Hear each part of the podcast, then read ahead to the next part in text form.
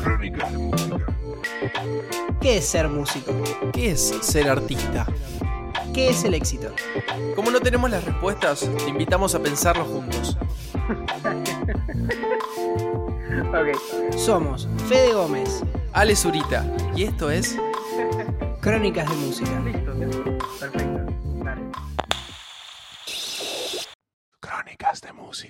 Si haces música, sos parte de la industria musical.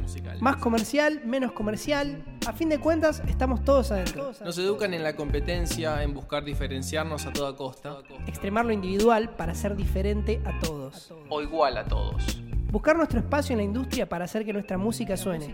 Pero, ¿quién decide qué suena? ¿Lo decide el público? ¿Lo deciden los medios tradicionales? ¿Lo deciden las discográficas? ¿Es solo cuestión de suerte? ¿Cuánto hay que sufrir para poder vivir de la música? ¿Necesariamente hay que sufrir? Pensémoslo juntos. Crónicas de música.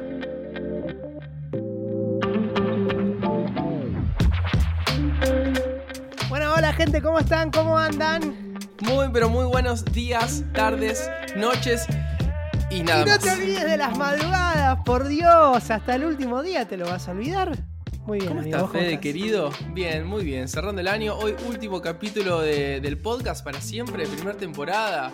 ¿Habrá 10 temporadas? ¿Se caerá a partir de la 9 como Dexter? ¿Será una Eh, mierda? No. Puede ser. Para mí, la segunda temporada va a superar a la primera. Pero, escúchame, para tener un buen cierre de temporada, ¿a quién tenemos hoy? Tenemos a dos invitados, invitada, invitado, invitade, eh, que me dan, me generan mucha ilusión. Tenemos a Vanina De Vito, presentate, hola. Hola, ¿qué tal? ¿Cómo están? Muy bien. Y Alejo Dueñas, ¿cómo estás, Alejito querido? Muy contento de estar acá. ¿Vos es cierto que sos, sos oyente del, del podcast? Sí, sí, lo escucho. Siempre que sale, me lo pongo en la play mientras que juego. Tuki, lo escucho. Me Ok. encanta. Tema de presentación de Vanina en este momento.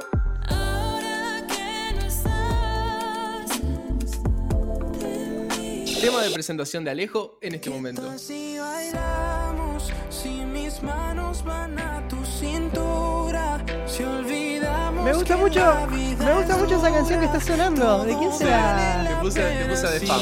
Ale, la verdad me encanta tu banda, ¿eh? Muchas gracias. Eh, a mí me parece una verga la tuya. Bueno, muy bien. Ellos, ellos son músicos. Hoy vamos a estar hablando sobre un tema. ¿Sobre qué tema, Fede? Danos, la entrada. Vamos a estar hablando sobre la industria musical. Vamos a hacer como un repaso, eh, básicamente, por lo que empezó este podcast hermoso, que es un poquito de, de- de los músicos nuevos o la gente que se está metiendo en este mundo, que no entiende mucho. Y decir la industria musical parece bastante general. Eh, y lo es, un poco, pero nos pareció que, que era un buen momento para hablarlo en este cierre de temporada. Y, mm, bueno, tenemos acá algunas cuestiones que, que vamos a charlar acá con nuestros amigos. Amigues. ¿Es realmente tan malo como suena o como lo hacemos sonar? Es un poco esa la idea, pensar experiencias, eso, eh, eh, con, con qué tenemos, bueno, un poco lo que venimos hablando, ¿no? Y es, es como un buen fin de, de temporada. Sí. ¿Con qué, ¿Con qué se les ocurre abrir aquí a los, a los, a los invitados? Ah, Eh, a ellos no es entrevista, es como derecho, ¿viste? Claro, es, como, es que "Ey, esto es una hablen charla, ustedes. claro, claro. Sí, ya hablen ustedes. ganado. ¿Qué, qué piensan cuando les decimos eh, industria musical? ¿Es, realmente- ¿Es realmente tan malo como suena? Yo pienso en la palabra máquina. A ver. eh, porque siento que está todo un poquito ya automatizado. En el sentido de que obviamente hay, hay unas bases que, que uno sabe que tiene que cumplir en cierto punto. eh, a pesar de que, bueno, a uno quizá no le guste porque sabemos que somos artistas y tenemos una búsqueda de artista interior. eh, pero bueno, tenemos que cumplir ciertos estereotipos y cumplir ciertas... Cumplir cier- ¿Cómo se dice? Tics, no sé cómo se dice. Sí, Eh, Como, ciertos como sí. ciertos criterios en- ítems. Para ver. Ciertos ítems para, para poder entrar y, y- y vivir de esto. Depende del género. ¿Hay géneros o, o- o circuitos musicales que no tienen eso o, o siempre está eso? Para mí está Siempre siempre. está. Sí, para mí eh, es difícil porque el músico, el artista nunca quiere considerarse como un producto y no quiere que nadie lo considere como un producto, pero es medio difícil escapar a eso. Y yo creo que todos los géneros, desde lo- los que menos son escuchados, eh, forman parte de una industria Y justamente la industria se nutre de eso, de los artistas explosivos, desde Ariana Grande hasta mi vecino que sube sus temas a Spotify para que lo escuche su tía. Todo eso es industria. Sí, totalmente, coincido. Y tengo, tengo una pregunta para vos, Vani, así como súper puntual. ¿En qué momento vos te diste cuenta que eras parte de la industria? Bueno, para mí fue muy claro, o sea, la verdad es que no, es tan interesante porque fue obvio, tipo, yo estaba estudiando psicología, estaba haciendo el CBC para estudiar psicología en la UBA y un día dije, o sea, siempre me gustó cantar, este, y un día una compañera me dijo, che, este, 47 Street está haciendo un concurso para la cantante de la marca y dicen que el premio es firmar con Universal, no sé qué, dije, bueno, ya fue, voy, si total estoy re en otra, o sea, no me va a cambiar nada, mi vida no depende de eso. Eh, y fui, lo gané y firmé con Universal. Yo, o sea, Claro. No, pero pará. Vos de entrada ya, firmando con Universal, dijiste, pará, ya soy parte de una industria. ¿No, ¿No fue medio con el tiempo que te diste cuenta de eso? O, Eh, capaz porque te agarró medio grande. mm. Yo porque me pongo mi propio ejemplo, que yo arranqué en un reality y de ahí como que empecé a, o sea, no me di cuenta que estaba en la industria y, y no fue progresivo para nada en mi caso. O sea, yo entré directo, fue un reality y de ahí Claro. seguí de- derecho. Perdón, ¿estabas en un reality y no te diste cuenta que eras parte de la industria? No, tenía 14 años. Ah, ok, veías mucha tele. Eh, Claro. No, claro, bueno, ah, es interesante porque son como dos casos muy... mm, Voy, voy a, abusar de la información que tengo de más sobre Vanina, ¿no? ¿Por Pero qué? son ¿Son dos casos muy ustedes? claros. no, No, no, pero nos estamos conociendo. Eh, conviviendo. Eh, no, bueno, pero fíjate vos, Fede, que estás entrando a un con, con esto que, que te joda, ¿no? Estás entrando a un concurso musical en donde claramente estamos buscando ser parte, o sea, estás buscando ser un producto, básicamente. Entiendo que por esa edad no. Y tu caso, Vani, en donde directamente estás firmando con una discográfica y te están cambiando el nombre. O sea, te están sí. poniendo un nombre artístico. De hecho, me hubiese gustado también que fuera mucho más progresivo. No fue internamente que yo lo consideré así, sino que literalmente cuando gané la final vino una persona y me dijo, mañana sos famosa. Y claramente no fue así. Qué Este, locura. Sí, este, y yo la verdad que obviamente tenía 18, 19 años, eh, me comí todo el verso y bueno, flashé. Este, Que hay, con- ahí, perdón, eh, ahí hay otro ítem, ¿no? ¿Por qué no lo creerías? ¿Por qué nosotros como que a- acá viene otra, otra parte del capítulo? ¿Dónde está esa, esa maldad de la que se habla de la industria? Si vos sos una persona de 18 años que estás entrando a un concurso, ¿por qué vas a pensar que, una, que alguien que no tiene ningún objetivo comercial en mentirte, porque no gana nada, ya ganaste el concurso, ya estás ahí, no, no es que te está por hacer firmar algo, ya firmaste, viene y te dice, vas a ser, vos, vos mañana vas a ser famosa. ¿Por qué pasa eso? ¿Y por qué vos deberías pensar, "Mm, no, pero mira, eh, la industria es así? Porque, no, no, obviamente vas a entrar, como entramos todos. ¿Por qué sigue pasando Claro, eso? claramente uno empieza a pensar y a desconfiar de absolutamente todo una vez que ya pasó por esas experiencias. Este, y sí, como decís vos, no, no habría motivo, pero sucede y, y sucede por esto que decía al principio, que me parece que eh, estamos un poco peleados con la idea de que la industria nos considera un producto, pero no podemos escaparle a eso. Y realmente un poco en algún lugar nos hacen sentir medio descartables, ¿no? Y, Lo somos. y lo somos, y, y sí, a pesar de que también somos únicos y, y todos tenemos eh, algo particular para ofrecer y hay público para todos, este, igual efectivamente lo somos. Y la música es muy, muy variable y siempre hay nuevas novedades y bueno, no la quiero bajar tampoco. No, sí, re triste, ¿no? Pará, pensá que ahora por lo menos los nuevos artistas tienen crónicas de música para saber que no todos están como te lo pintan. Entonces, de ese lado está buenísimo. Tal Pero pará, el caso de Ale también es, es similar eh, al mío, porque él no fue a la voz argentina queriendo entrar a una industria, ¿eh? O sea, No, ¿Y no a qué tenía fue? ni ¿A qué fuiste, Ale? Eh, yo fui porque era, lo veía más como un juego. Decía, No, ¿La perdón, discreción? Perdón, pará, pará, perdón. Parto, parto del espíritu de este podcast que es, que es no mentir. Está yendo, desde que, desde que tengo 8 años, yo quería ir a, a realities y veía Operación Triunfo y todo, y la idea de eso de- es ir a ser famoso, chicos. ¿Qué me están diciendo? ¿A jugar a qué? Sí, el tema es que yo no veía esos realities. Yo me anoté al programa diciendo, bueno, voy a conocer un montón de gente que canta, voy a hacer amigos que canten, porque yo no tenía amigos que canten. eh, voy a conocer gente, voy a, voy a capaz formo una banda, cosa que terminó pasando. Bueno, le salían todas. Pero, pero bueno, yo nunca pensé en meterme en la industria porque como decís vos, como decían hace un rato, uno tiene la imagen de que esas cosas llegan solas, tipo como que, que viene un, un empresario con la valija y te pone el millón de pesos para que. Millón de dólares, Sí. va, millón de pesos te quedas corto. Pero eh, el que viene el tipo, sí. Lo que vemos en, en los documentales sobre bandas de otra época, ¿no? Eso, Exactamente. Me vio, me vio el de Emi, me firmó y soy famoso. Es que yo pensaba eso, no pensaba que con un reality me iba a ser conocido. Pero bueno, también cuando pasó y de la nada, cuando también baja, eh, es también un, un subidón y un bajadón fuerte de, Hmm. de- del el as- aspecto, espectro, del espectro, no sé cómo se dice, de la industria. Sí. Y, y hoy que ya te reconoces como un producto de la industria, ¿cómo te llevas con eso?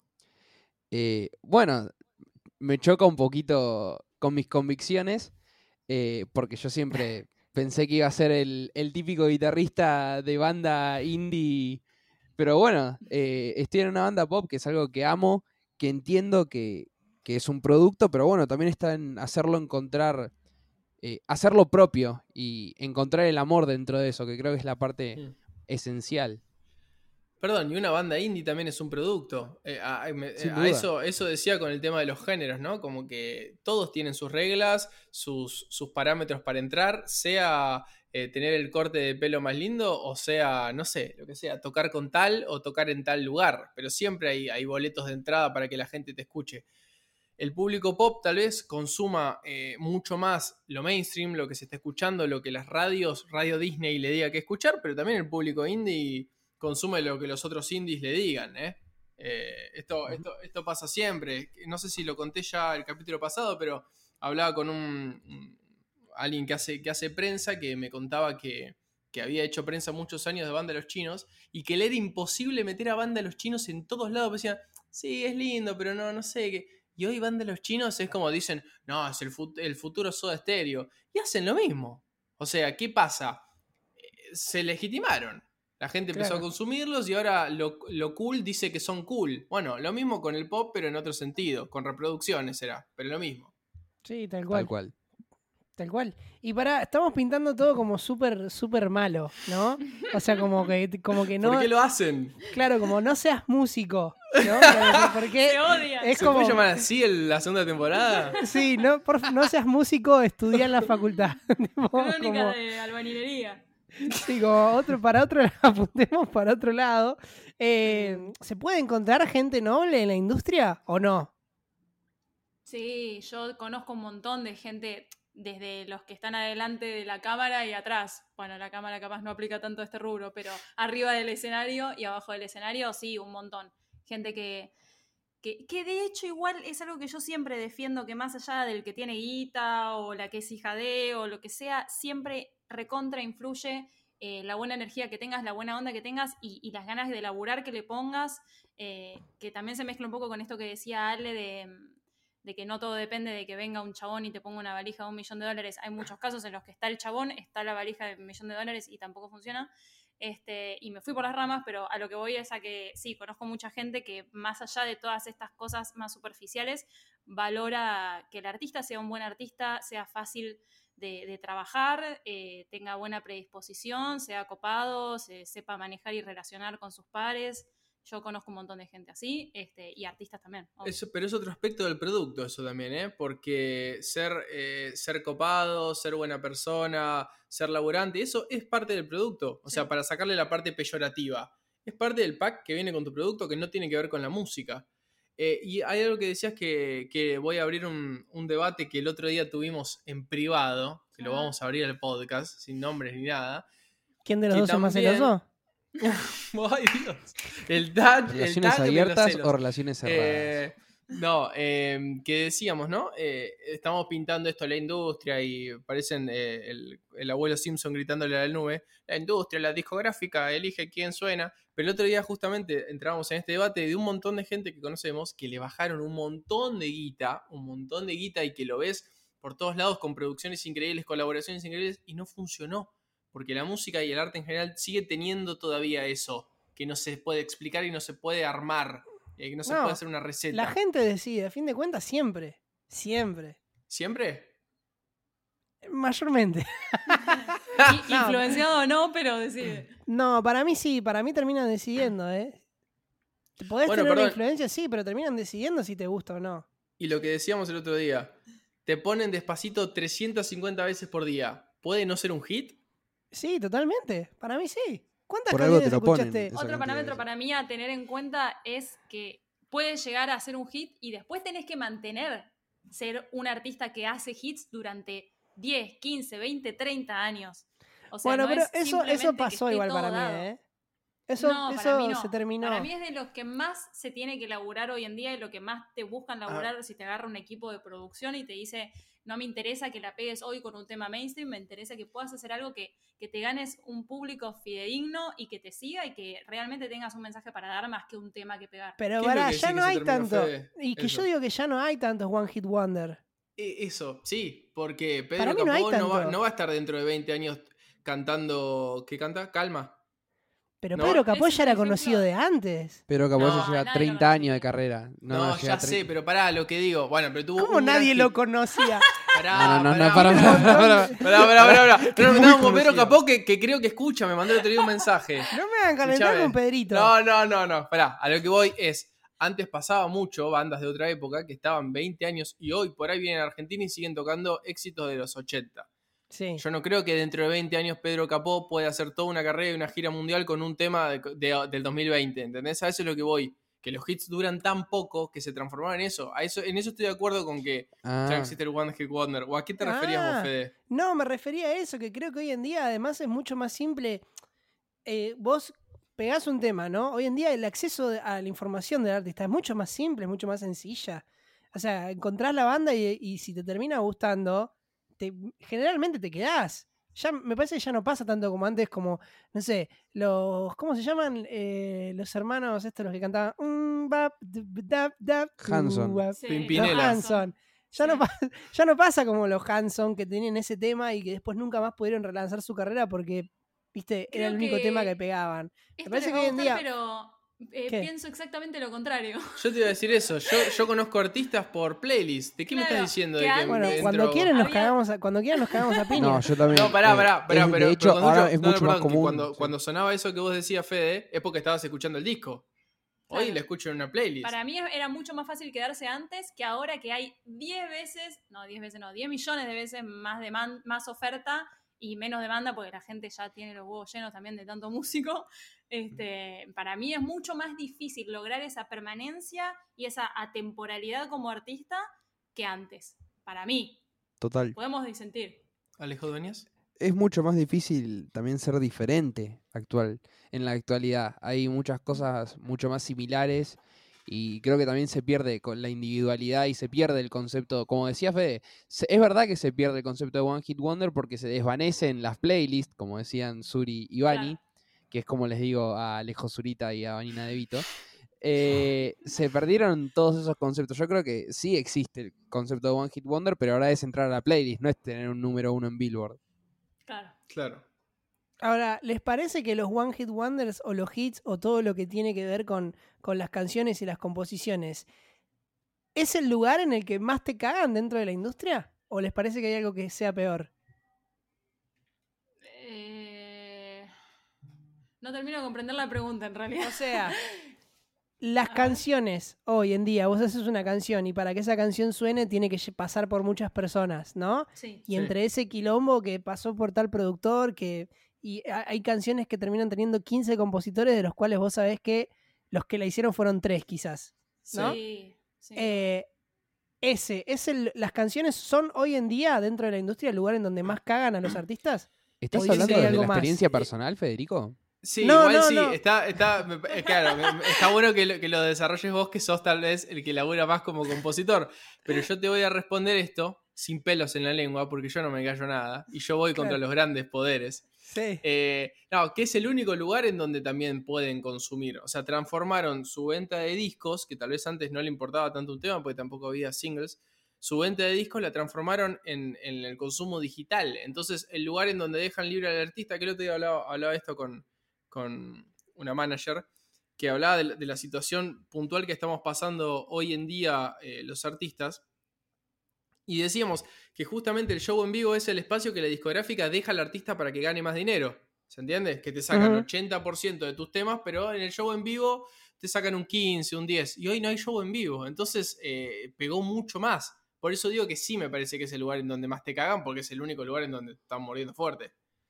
Contanos Bueno. tu experiencia, Fede. No, no, no lo hablaba por una experiencia personal, sino que quería saber cu- cuál era su opinión en, en el, dentro de la industria, cuál es el lugar donde te suelen comer más o... o- Pensé que hacía ser- frío, pero ahora siento que está más tibio, ¿no?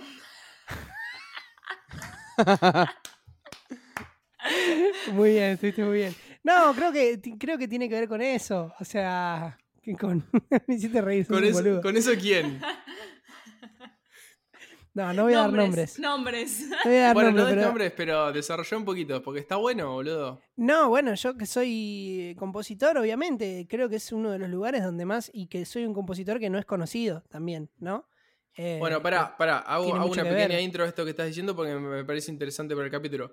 Vos quizás de nosotros sos el único que tiene una experiencia en donde no estabas adelante de la cámara, si se quiere, ¿sí? Poniendo la cara, cantando o lo que sea, aunque sí lo hacías, pero que lo hacías también para otros artistas y en un momento fue tu, tu mayor capacidad de ingreso, o estoy equivocado. Sí, o de actividad. La, sigue siendo, de hecho. Ok, ok, bueno.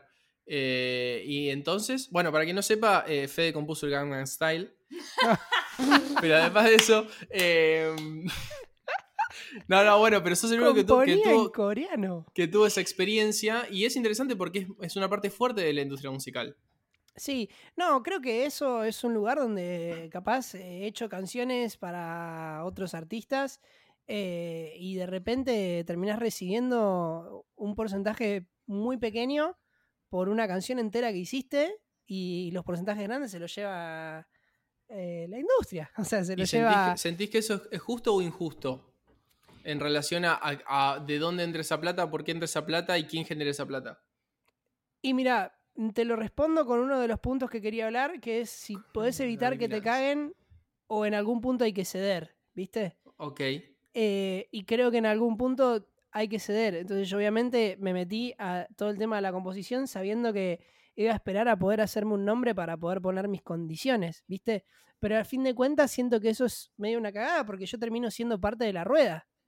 ¿Entendés? Porque Claro. yo digo, bueno, cedo acá y que me saquen un porcentaje total el día de mañana. Si yo soy grosso y compongo para grosos y le quiero pedir ideas a un pibe, voy a hacer lo mismo, le voy a hacer pagar derecho de piso, ¿entendés? Y me parece que es una rueda que en algún momento a alguno le, le tiene que poner un fin porque si no, eh, no vamos a frenar nunca. El telar de la Eh, música. ¿Qué? No, bueno, pero ellos tienen ese poder en el cual si Federico Gómez no quiere, contraten a Federico Gámez. Total. O sea, e- es Mi así, hermano. siempre, siempre va a haber un Federico Gámez. Sí, sí, sí, obvio, obvio. Bueno, Sí, eso sí. también pasa con eso también pasa con las presentaciones en vivo. Yo antes eh, laburaba muchísimo en, en- en nada, en bares, cantando en bares, en parrillas, en no sé, lugares así muy tranquis. Este, y sabías que te pagaban dos mangos y si decías que no, iba alguien que le iba a pagar un mango.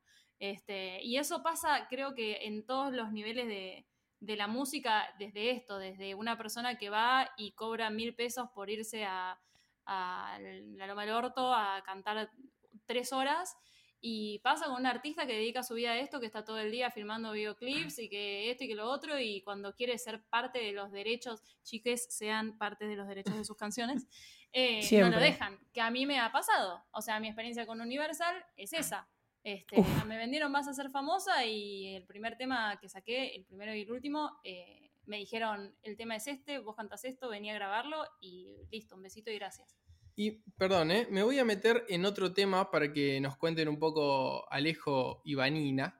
eh, sobre algo que, que no venimos enfocando tanto el podcast, pero me parece que es súper interesante para quienes estén escuchando, que es qué pasa con la música y vivir de la música y crecer en la música por fuera de la industria musical y por fuera de intentar hacer una carrera y por fuera de meter un tema en la radio o un tema en la playlist o eso.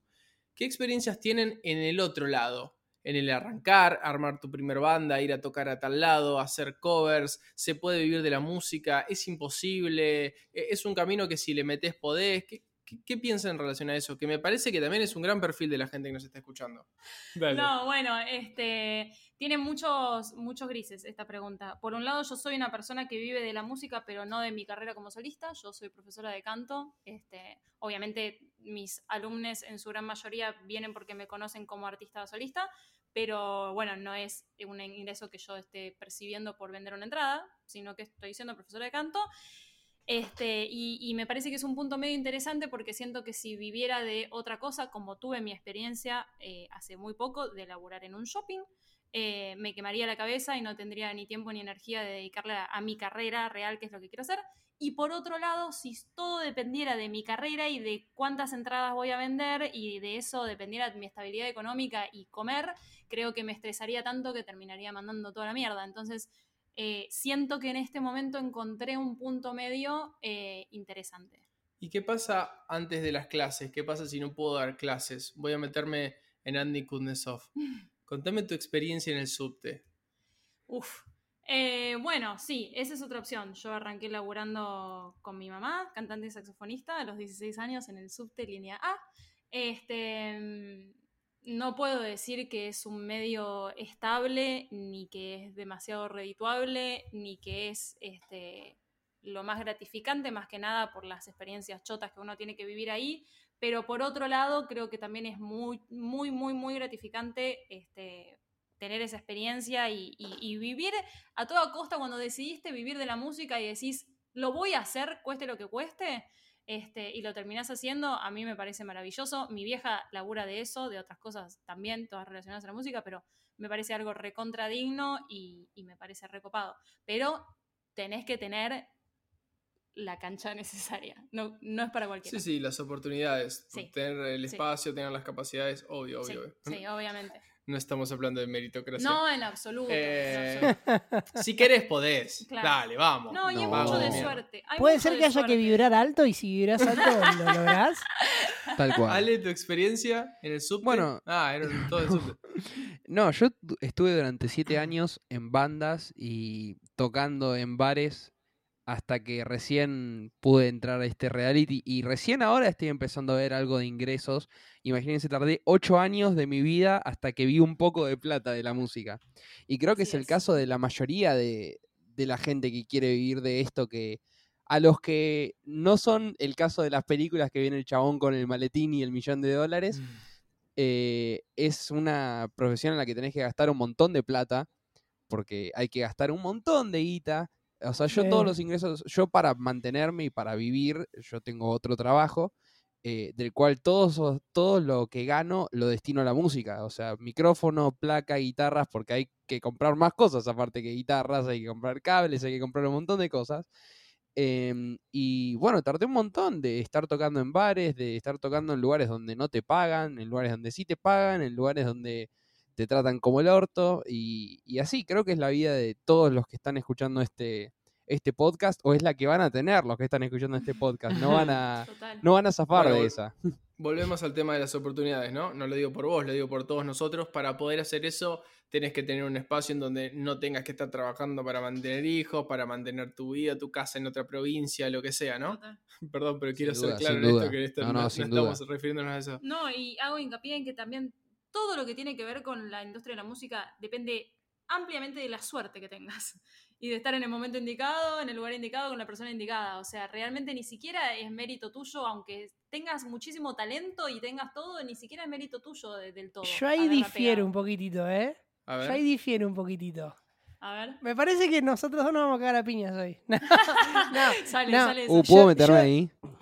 No, yo difiero porque yo creo que, que uno, si realmente, no quiero ir al típico cliché de si realmente querés lo vas a poder hacer, sino que creo que cuando uno lo apasiona a algo y se vuelve realmente bueno en eso, me parece que es imposible que en algún momento de la vida no pueda sacarle una rentabilidad a eso. Creo yo, eso es como mi pensamiento. Sí, el Yo tema es creo llegar a ese momento de la vida, ¿eh? Claro, obvio, hay gente que obviamente uno prioriza también después, si, a ver, en la música eh, hay, que, hay que ceder y hay que sacrificar como mucho, como mucho tiempo de vida y mucho, hay que hacer mucho sacrificio, no solo de, de, de guita, sino mucho de tiempo y de que no, no es un laburo fijo y hay meses El que estás es capaz súper bien y hay veces que, que, que, no sé, hay como mucho sacrificio y sé que obviamente no, no es para todos, pero yo creo que eventualmente en algún momento le puedes llegar a sacar una rentabilidad. Yo creo que te estás olvidando de un factor. Que también no todos pueden llegar a ese nivel en el que vos decís, soy muy bueno y me puedo dedicar a esto. No, obvio, obvio, obvio, se entiende, se entiende. No, y también hay que ver qué- uno considera éxito, que bueno, esto ya es eh, moneda corriente en lo este vamos a podcast. hablar, sí. Este, No, puede ser un pianista Ahora lo manco, vamos a, ahora lo vamos charlar. Eh, chicos, la verdad me quiero dedicar a otra cosa. Eh, Sí, sí, sí. eh, Quedó, no quedó quiero muy ser- bajonero, pero. No quiero Buen- ser más músico, cierre, ¿eh? mentira. La música es hermosa, gente. Eh, Imagínense lo linda que es la música, que a pesar de que la industria a veces no esté tan buena, nosotros seguimos decidiendo hacerla. Eh, bueno, vamos a pasar ahora a la parte que todo el mundo está esperando. Uy, Dios. Acá tengo gente en la puerta, les dije. eh, Protocolos, por favor, aléjense. Queremos el ping-pong, queremos el. Así sí, decía. sí, sí, es como Muy se picante, escucha, muy sí, picante. se escucha a la gente gritando de- desde ahí del fondo de tu casa. Ale, ¿vos Eh, escuchás algo? Yo no estoy escuchando nada. La gente escucha, la gente quiere, la gente quiere el ping pong. Quiere saber Sí, qué señor. opinan Alejo Dueñas y Vanina De Vito de las siguientes preguntas. Suena la música de circo. Bien, comenzamos. Pregunta número uno. Redes sociales en una frase. Ansiedad. Miedo. Bien. Era una frase Número y dos. una palabra. Sí, mal. Sí, Bien, sí. número dos. ¿Participarías de un reality musical? Ya lo hice y no de nuevo. Ya lo hice y lo haría de vuelta en el caso de necesitarlo, no creo. Ok. Tres. Autotune. ¿Opinión? Es un buen recurso. Opino exactamente lo mismo que Vani. Ok. Nú- número cuatro. ¿Banda o solista? Eh, solista. Banda. Número cinco. ¿Qué es ser exitoso en la música? Eh, poder vivir de ella sin sufrirla. Eh, tener gente que, can- que cante tus canciones. Bien, nadie va a decir hacer música que te gusta. Ok. Fede. ¿La música de antes o la música de ahora? La música de antes, fuerte. La música de antes influenciando a la música de ahora. Bien, Ay, qué asco tibio. que me dan. Para que apago el aire. Pregunta número 7. ¿Qué es venderse en la música? Eh, hacer un estilo que amás, que defendés durante mucho tiempo y de repente decir, eh, no, mejor quiero que tenga más reproducciones y hacer algo que no te representa y que no te gusta. No sentirte representado. ¿Es una traducción o es una respuesta? No, traduje lo que dijo Vani a pocas palabras, Ok. pero opino eso. Bien. ¿Algún tema de ustedes que quieran que escuchemos? Otra noche más. Suena acá de fondo. Te pasó. No pienses detenerte, perdámonos en la ciudad. ¿Qué decir? ¿Vale? ¿Me haces los honores, Fede? Ale quiere que escuchemos No te enamores de The Fam. Muchas gracias. Fondo. Bien. Tu corazón es fuerte, pero no creo que pueda aguantarme. Última del ping pong. Dos artistas para recomendarnos. Uh, eh, Min Condition y Kiana Lede. ¿Vale? Eh, yo quiero recomendar el último disco de Aitana eh, y a la banda inglesa McFly. Hermoso. Y última pregunta para ambos. Una pregunta que le hacemos a todos los invitados. ¿Qué le recomendarías a alguien que está empezando en la música? Que tenga paciencia, que haga algo que disfrute y que ame, que no dependa de que le vaya bien instantáneamente para, para mantenerlo y para disfrutarlo. Y que se la banque y que la disfrute. Tener un plan B. Hermoso. Listo, el podcast se llama Tener un plan B, se acabó. Bueno, muchas gracias, muchas gracias, hermoso. Esper- Esperaba mucho tu participación, Ale, y has dejado el mejor final de todos. Bueno, El gracias. mejor final de más. Bueno, Gente. esto ha sido. Ya hacemos la despedida de acá, Fede. Sí, totalmente. Gente, la verdad que el podcast y la charla de hoy fue muy nutritiva eh, y fue muy nutritivo alrededor de todo este año, acompañándolos y acompañándonos, ustedes también escuchándonos eh, en esta cuarentena tan larga y en esta pandemia que esperamos que en Sí, el señor. 2021, eh, para cuando ustedes ya estén escuchando eh, este capítulo, se esté terminando de a poquito. Sí. Esperamos volver pronto con toda la energía recargada. Gracias, Suri, por, por estos meses tan lindos. Igual no es despedida, volvemos. No, ¿o no, no. O me Ya estás cortando. volveremos, estás con más cosas el año que viene. Con bastantes novedades más también, así que buenas noticias. Como decimos siempre, si conoces a alguien que le interesa la temática de este capítulo, por favor compartísela, que nos ayuda muchísimo. Les dejamos nuestras redes sociales por si nos quieren dejar temáticas para la próxima temporada. Yo soy arroba Fede Gómez FG. Yo soy Alejo Zurita. Yo soy Vanina De Vito. Y yo soy Alejo Duenas guion bajo. Una poronga, boludo. Los invitamos, Bien, los invitamos a escuchar los capítulos anteriores con muchas más reflexiones sobre el mundo de la música. Esto ha sido todo. Muchas, pero muchas gracias. Gracias, chicos. Gente, nos vemos muy pronto. Hasta luego. Adiós. Adiós.